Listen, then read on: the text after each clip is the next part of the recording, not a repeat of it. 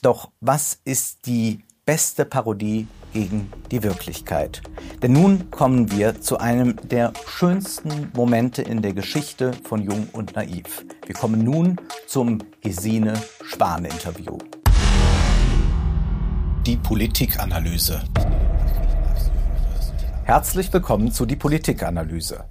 Heute soll es um die Demokratie gehen. Aber keine Sorge, dies wird nun keine bundespräsidiale Sonntagsrede. Vielmehr wollen wir den Begriff Demokratie und die vermeintlich demokratische Rhetorik problematisieren und die Grenzen der Demokratie aufzeigen. Am Ende der Interviews mit den Spitzenkandidaten von Sachsen und Brandenburg fragte Thilo jeden, ist es besser nicht zu wählen, als die AfD zu wählen? Die Antworten waren allesamt ausweichend. Nun ja, ich werbe ja für meine Position, sagten dann die Kandidaten. Das war ihnen sichtlich unangenehm. Und ist es besser nicht zu wählen, als AfD zu wählen? Es ist vor allem wichtig, äh, dass die Leute demokratisch wählen. Aber ist es wichtiger oder besser nicht zu wählen als AfD zu wählen? Äh, das, äh, ist, das ist für mich kein, äh, kein Gegensatzpaar. Ist es besser nicht zu wählen als AfD zu wählen? Es wäre gut, wenn wir eine Sachsenwahl hätten. Es ist besser nicht zu wählen als AfD zu wählen. Es wäre gut, CDU zu wählen, weil wir müssen die stärkste Kraft werden, um hier eine stabile Regierung zu haben. Aber ist es besser, AfD zu wählen als nicht zu wählen? Es ist beides nicht gut. Und tatsächlich berührt diese Frage einen wunden Punkt. Und diese Frage die lässt sich auf zweifache Weise beantworten. Erstens, ja, es ist besser, die AfD zu wählen, als gar nicht zu wählen. Aber das widerspricht sich ja, weil man ja eigentlich gewählt werden möchte, auch um die AfD zu verhindern. Und die andere Antwort lautet, bleiben Sie lieber daheim, als die AfD zu wählen. Nun, dann kann man sich leicht den Vorwurf einhandeln, man sei ein Antidemokrat. Und so haben wir es hier mit einem demokratischen Dilemma zu tun. Thilo fragte auch den AfD-Mann Kalbitz, ob es besser sei, nicht zu wählen, als andere Parteien als die AfD zu wählen. Wichtig sei, meinte er, dass überhaupt gewählt wär, würde. Sonst funktioniert Demokratie nicht, dann wird's gefährlich, meinte Kalbitz. Am Ende bestimme der Wähler und dem wolle er jetzt nichts vorschreiben. Ist, ist es besser, nicht zu wählen, als SPD, CDU, Linke und Grün zu wählen? Es ist generell gut, wählen zu gehen. Ich denke, es ist auch egal, was die Menschen, es ist ja die Entscheidung der Menschen. Ich nehme für mich in Anspruch, die Leute zu überzeugen, auch inhaltlich. Ich kämpfe auch um jede Stimme. Mhm. Äh, ich denke, es ist wichtig, dass alle wählen gehen und was sie wählen, das entscheiden sie selber und das ist auch gut so. Das klingt wahnsinnig demokratisch. Spricht hier ein Politiker mit neonazistischer Vergangenheit wirklich sich für Pluralismus aus? Thilo fragte den Rechtsextremismusexperten Hajo Funke, ob Kalbitz wirklich demokratisch sei. Und Funke sagte, na, das sagt er dir. Das sagt er dir. Und im nächsten Moment sagt er, das ist die letzte evolutionäre Chance, wenn ihr die AfD wählt und sonst habt ihr Helm auf. Und Helm auf ist eine aggressive soldatische Formel des Kampfes gegen das System. Und er verweist dann auf eine Rede von Kalbitz, in der Kalbitz sagte, die AfD ist die letzte evolutionäre Chance für dieses Land. Danach kommt nur noch Helm auf und das möchte ich nicht. Funke weist zu Recht darauf hin, Helm auf ist eine aggressive soldatische Formel des Kampfes gegen das System. Kalbitz steht dem neurechten Think Tank um Götz Kubitschek nahe. Und von Kubitschek gibt es eine Schrift, in der er sagt, unser Ziel ist nicht die Beteiligung am Diskurs, sondern sein Ende als Konsensform. Nicht ein Mitreden, sondern eine andere Sprache, nicht der Stehplatz im Salon, sondern die Beendigung der Party. Was ist damit gemeint?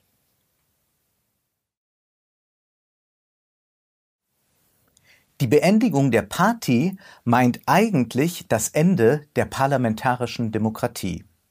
Zwar tun die Rechten derzeit so, als wollten sie gerne mitreden, eingeladen werden etc., doch schlussendlich geht es um das Ende der Diskussion.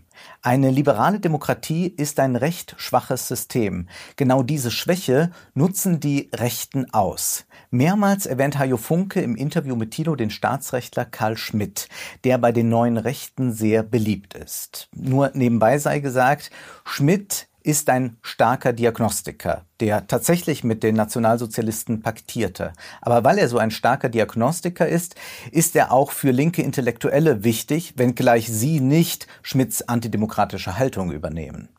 Aber zurück zu den Rechten. Karl Schmidt betont nämlich immer wieder, dass das Gegenteil von Diktatur nicht Demokratie sei, sondern ewige Diskussion. Mit ewiger Diskussion meint Schmidt parlamentarische Debatten in liberalen Demokratien. Er könnte auch von einer Party sprechen, der er nicht angehören will, die er eigentlich beenden will. Genau dagegen schreibt also Schmidt an, gegen die parlamentarische Demokratie und eben dagegen arbeiten auch die Rechten. Leute wie Kalbitz oder Höcke können sagen, sie seien für Demokratie, doch es schwingt die Schmidtsche Deutung von Demokratie mit. Schmidt zufolge kann nämlich der Wille des Volkes auch von einer einzigen Person vertreten werden und es wundert daher nicht, dass Karl Schmidt auch Hitler mit einem programmatischen Aufsatz rechtfertigte, der Führer schützt das Recht, heißt dieser Aufsatz. Die AfD benötigt also die Demokratie, um an die Macht zu kommen. Vergessen wir nicht, dass die Nazis auch gewählt wurden. Doch eben dann folgt auf einen rechten Wahlerfolg die Abschaffung der parlamentarischen Demokratie. Nach dem Funke-Interview können wir sagen, die Kandidaten hätten anders antworten können. Sie hätten antworten können, es ist tatsächlich besser, nicht zu wählen, als diejenigen zu unterstützen, die letztendlich Wahlen abschaffen würden. Dazu müssten sich die Politiker aber auch dazu durchringen, die Nichtwahl als eine Wahl anzuerkennen. Und das ist besonders heikel, weshalb ja auch Richard David Precht in seinem letzten Interview mit Thilo nicht verraten wollte, ob er an der EU-Wahl teilgenommen hat. Hast du bei der Europawahl mitgemacht? Also hast du, hast du gewählt? Ich äh, äußere mich dazu nicht. Aber du warst wählen. als nächstes fragen, was ich gewählt habe Nö. und so weiter. Du warst wählen? Ich habe gesagt, dazu äußere ich mich nicht. Du, du warst wenigstens wählen, oder? Es gibt aber noch ein Problem, das jedoch in der symbolischen Sphäre der Politik anzusiedeln ist. Bei der vorletzten Landtagswahl in Rheinland-Pfalz fuhr ich durch Koblenz und sah dort ein Plakat.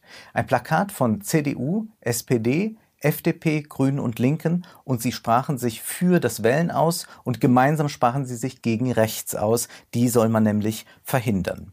Die Botschaft aber war jetzt nicht nur, wir sind gegen rechts, sondern implizit schwingt da auch noch eine andere Botschaft mit, nämlich wir sind eigentlich alle gleich. Das ist ein fatales Signal, das letztlich der AfD hilft, sich als vermeintliche Alternative, als Anti-Establishment zu inszenieren. Worum es also gehen muss, ist innerhalb der Demokratie nicht Harmonie, auch nicht im Kampf gegen rechts, sondern produktive Konflikte anzustreben. In Julianes Interview mit der Migrationsforscherin Naika Furutan wird dies skizziert. Furutan schlägt vor, dass benachteiligte Gruppen Allianzen bilden müssen. Es geht um eine politische Konstruktion. Wir erkennen Zoom in die Gruppe.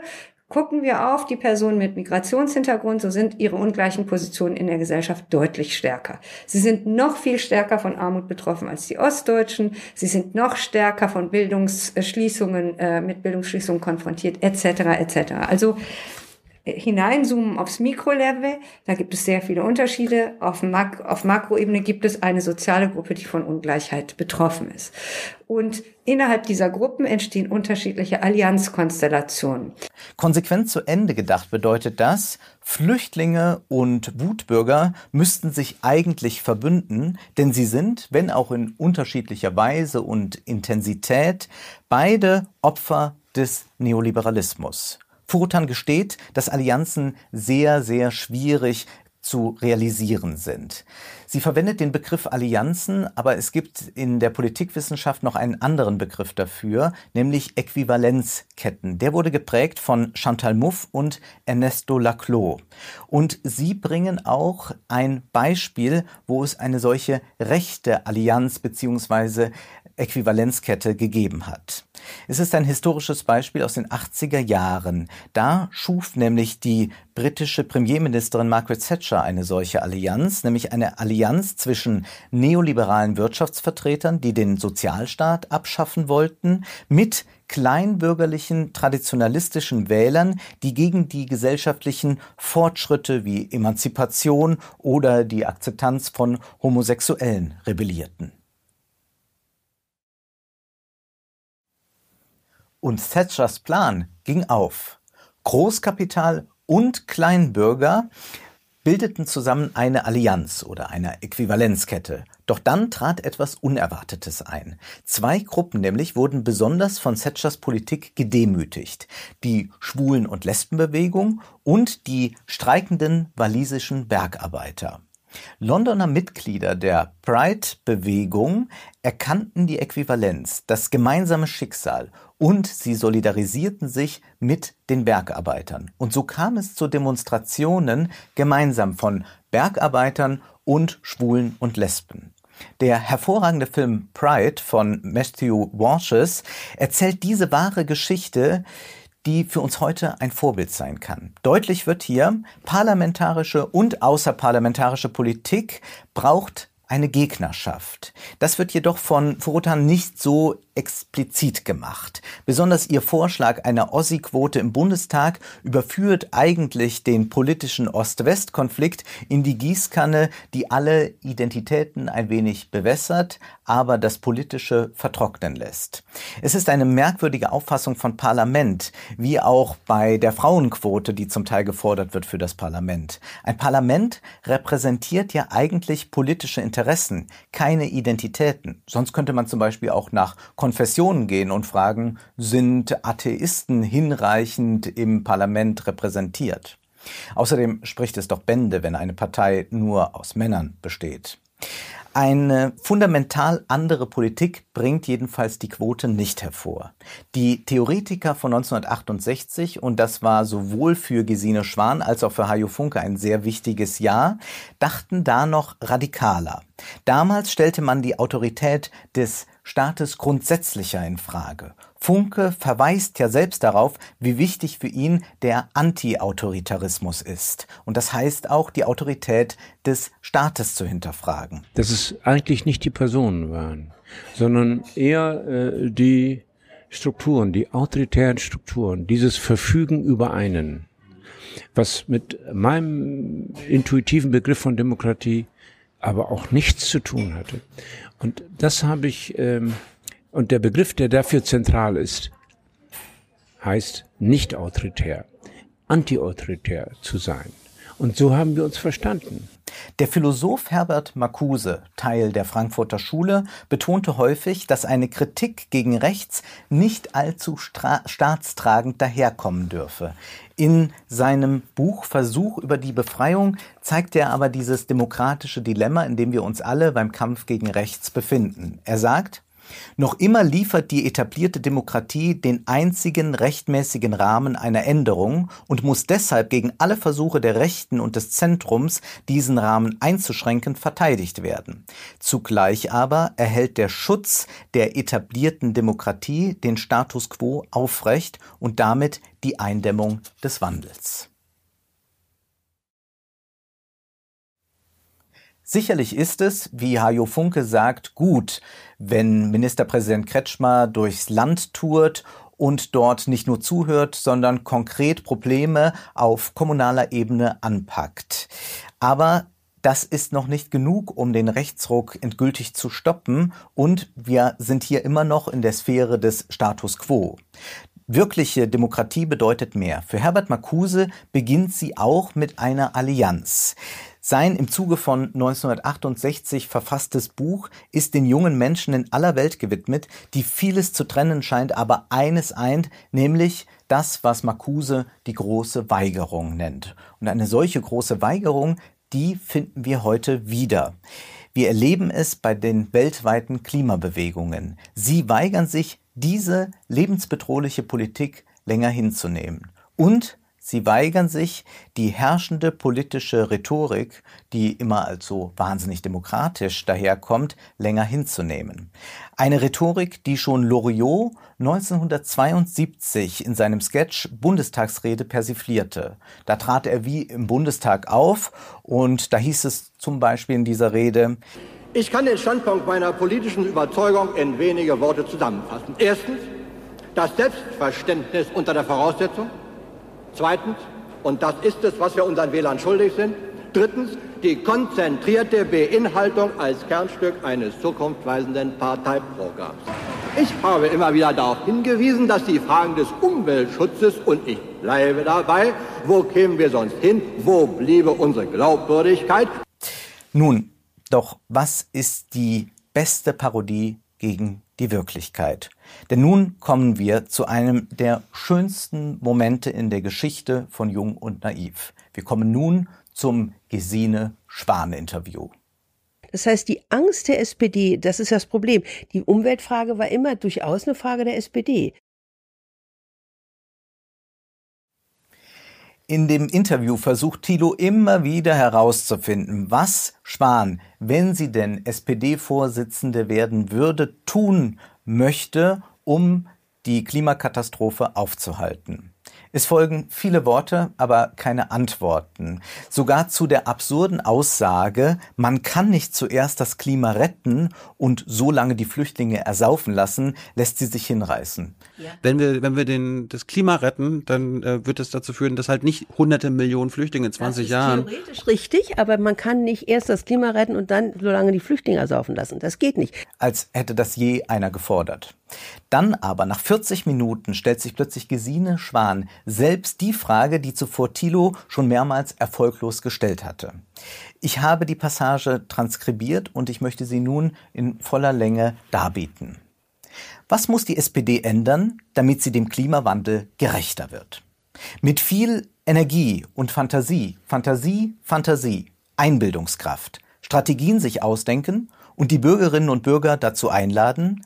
Die müssen nämlich nicht mitgenommen werden. Die sind oft schon viel weiter, als was man immer sagt. Dass wir konstruktive neue und zwar bessere Lösungen haben für eine Situation, die im Moment wie eine Verlustsituation wirkt. Das ist nicht wenig. Das verlangt einen starken Mut, einen starken Impetus, einen langen Atem, weil es Rückschläge geben wird, das ist selbstverständlich, das ist immer in der Politik so, aber wir müssen sagen, ja, wir wollen für die Menschen, die gerade sich im Moment nicht so helfen können, ich bin mit der S-Bahn gerade eben reingekommen und da hat mich eine Mitfahrende erkannt und sind ins Gespräch gekommen und ich habe sie gefragt, ja, sie ist auch so enttäuscht über die SPD, das erfährt man ja allenthalben. Also frage ich, warum?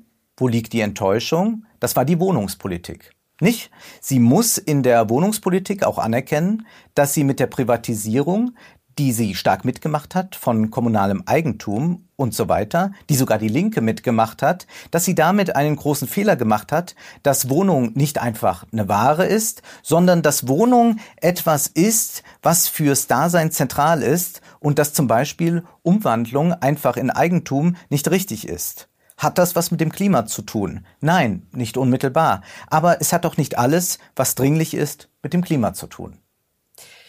Dies ist mehr als die komische Antwort einer abschweifenden Politikerin. Wir sehen hier das politische Dilemma unserer gegenwärtigen Demokratie. Betrachten wir die Passage etwas genauer. Was muss man tun, was muss die SPD ändern, damit sie äh, de, dem Klimawandel gerechter wird? Sie muss mit viel Energie und Fantasie, Fantasie, Fantasie, Einbildungskraft, äh, ähm, Strategien sich ausdenken und die Bürgerinnen und Bürger dazu einladen, die müssen nämlich nicht mitgenommen werden, die sind oft schon viel weiter als was man immer sagt, dass wir konstruktive neue und zwar bessere Lösung haben für eine Situation, die im Moment wie eine Verlustsituation wirkt. Das ist nicht wenig. Ja, das verlangt einen starken Mut, einen starken Impetus, einen langen Atem, weil es Rückschläge geben wird. Das ist selbstverständlich, ist immer in der Politik so. Aber wir müssen sagen, ja, wir wollen für die Menschen, die gerade sich im Moment nicht so helfen können. Wort, ich bin mit der S-Bahn gerade reingekommen und da hat mich ähm, eine äh, Mitfahrende erkannt und ins Gespräch gekommen. Ich habe sie gefragt, ja, sie ist auch so enttäuscht über die SPD. Das erfährt man allen Teilen. Also frage ich, warum? Wo liegt die Enttäuschung? Das war die Wohnungspolitik. Nicht? Sie muss in der Wohnungspolitik auch anerkennen, dass sie mit der Privatisierung, die sie stark mitgemacht hat von kommunalem Eigentum und so weiter, die sogar die Linke mitgemacht hat, dass sie damit einen großen Fehler gemacht hat, dass Wohnung nicht einfach eine Ware ist, sondern dass Wohnung etwas ist, was für die, fürs Dasein zentral ist und dass zum Beispiel Umwandlung einfach in Eigentum nicht richtig ist. Hat das was mit dem Klima zu tun? Nein, nicht unmittelbar. Aber es hat auch nicht alles, was dringlich ist, mit dem Klima zu tun. Gesine Schwan beginnt ganz groß. Was tun angesichts des Klimawandels? Dann geht sie ins Ungefähre. Fantasie, Fantasie, Fantasie, Einbildungskraft. Bevor sie aber dann ganz abhebt, muss jetzt der Bürger mitgenommen, äh, eingeladen werden.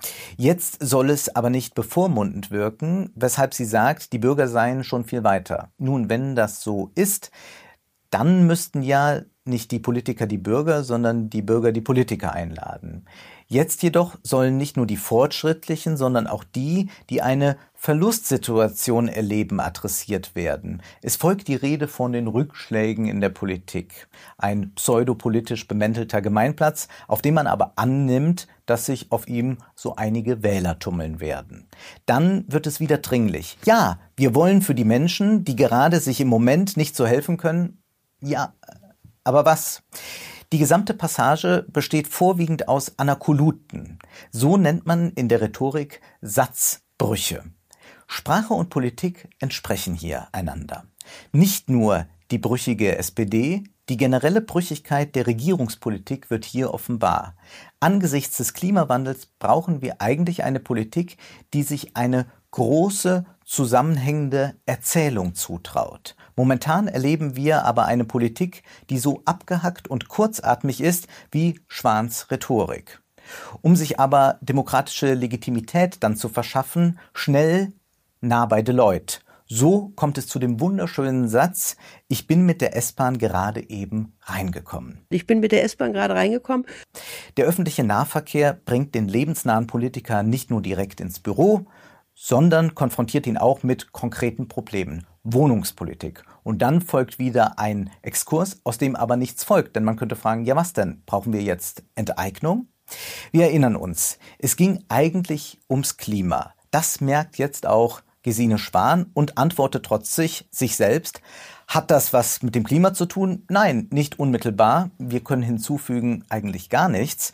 Aber es hat auch nicht alles, was dringlich ist, mit dem Klima zu tun. Schwan beschwichtigt sich hier selbst. Gesine, du musst die Frage, die du dir selbst gestellt hast, auch gar nicht beantworten. Am Ende sind wir mit der S-Bahn wo ganz anders rausgekommen. Schwans Antwort erinnert an einen berühmten sowjetischen Witz. Anfrage an Radio Jerewan. Stimmt es, dass Ivan Ivanovic in der Lotterie ein Auto gewonnen hat? Antwort. Im Prinzip ja. Aber es war nicht Ivan Ivanovic, sondern Piotr Petrovic. Und es war kein Auto, sondern ein Fahrrad. Und er hat es auch nicht gewonnen, sondern es ist ihm gestohlen worden. Es ist wie mit dem Klimapaket. Will die Bundesregierung den Klimawandel bekämpfen? Im Prinzip ja. Aber nicht sofort und nicht mit radikalen Maßnahmen, sondern mit drei Cent mehr für Benzin und fünf Cent Entlastung für die Pendler. Und dies ist leider kein Witz.